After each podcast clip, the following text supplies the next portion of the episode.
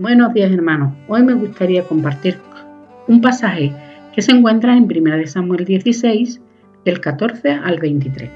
En este pasaje se nos cuenta cómo David, después de ser ungido, es llevado a palacio, pero no para ser coronado como rey, sino para que con su música tranquilizase al rey Saúl cuando tenía uno de sus ataques.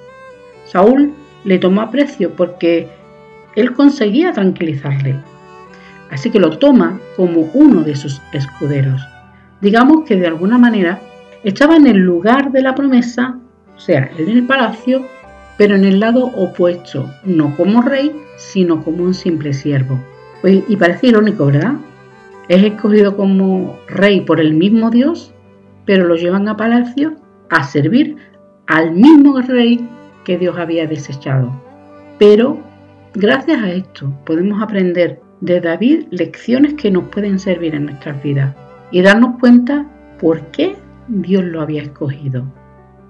Una de las cosas que, que tenía David era paciencia y fe.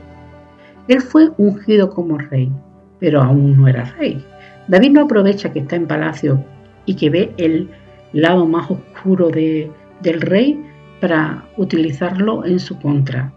Él no mueve ningún hilo, no maquina ninguna trama así para derrocar al rey.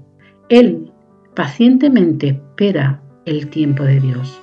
Un día será rey, pero ahora simplemente es el hijo de Isaí y el escudero del rey. David era obediente y fiel. Saúl lo aprecia porque en sus peores momentos David había conseguido apartar de él ese espíritu que lo atormentaba. David hacía su labor con excelencia. Dio lo mejor como siervo para dar lo mejor como líder. Él no espera ser rey para dar lo mejor, porque si no damos lo mejor en lo poco, tampoco lo vamos a dar en lo mucho. David fue obediente, paciente, fiel, porque sobre todo era humilde. Él no presumió de ser el escogido de Dios, ni alardeó de que el mismo Samuel había ido a su casa y le había buscado en el campo porque ninguno de sus hermanos había sido escogido. Él no llegó a palacio reclamando un lugar que aún no le pertenecía. David llegó humilde, sabía quién llegaría a ser, pero reconocía quién era en ese momento. Hermanos, nosotros estamos en el lado opuesto de la promesa. La promesa es el reino de Dios. Nuestra mirada debe estar en ese reino, pero nuestros pies aquí en la tierra. Mientras estemos aquí, imitemos a David. Seamos pacientes porque nos tocará vivir momentos difíciles, lidiar con personas complicadas y situaciones que no nos van a gustar.